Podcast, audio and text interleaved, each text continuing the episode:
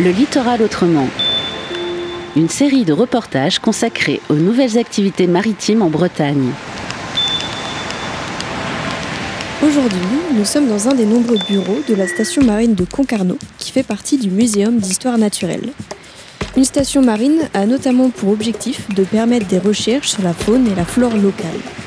Aïcha Badou est ingénieure au Muséum d'histoire naturelle depuis 30 ans, dont bientôt 10 ans à la station de Concarneau. Elle est spécialisée dans les expérimentations en aquarium et les biomatériaux. Elle nous présente un de ses projets de recherche sur lequel elle travaille. Il y a une partie, tout ce qui est expérimentation en aquarium, euh, au niveau du mésocosme, que ce soit à la station ou à Plogarno, par exemple, chez France Aliotis pour le cas des hormones où je fais un dispositif expérimental avec les collègues. On fait le suivi des mesures, on fait les prélèvements. Et de mon côté, je suis donc spécialiste des biomatériaux, donc tout ce qui est en fait biominéral fabriqué par les organismes. Donc par exemple, nous, on est des biominéralisateurs parce qu'on a l'os, on a les dents qui sont des biominéraux. Si vous prenez les, les hormones, donc la coquille, elle est fabriquée par l'organisme. Donc c'est un biomatériau, c'est un biominéral.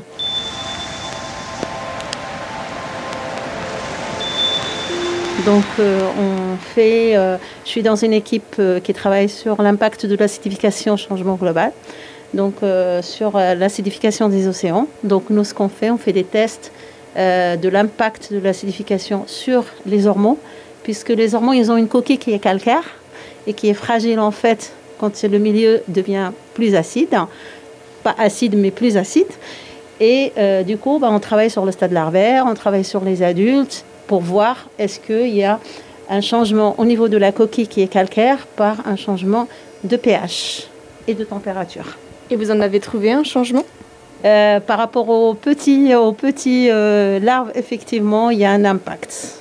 Il suffit d'une très faible acidification en fait pour qu'on voit déjà un impact? Là, on est, on est en fait déjà une expérimentation au niveau de, des aquariums, donc on ne peut pas transposer à 100% dans un océan qui a déjà des pH qui sont un petit peu différents. Et euh, on prend les extrêmes en général, c'est-à-dire on prend la projection de 2100. Donc on prend vraiment l'extrême pour voir quel est l'impact. Est-ce que vous pouvez rappeler c'est quoi cette projection? On a un pH qui varie jusqu'à 0,3, 0,4 unités. Donc c'est là en fait il y a les coupes, je les fais ici. Et après il y a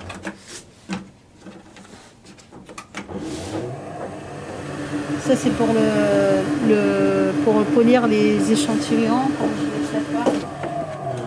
Donc là, j'arrête. Je mets le disque. Ça, c'est quand je veux faire des analyses dans la technique que je vous ai dit sur les biomatériaux, en fait, infrarouge et Ramon, avec des collègues. Il faut que je polisse, sinon on peut pas faire le, on peut pas faire le, la manip.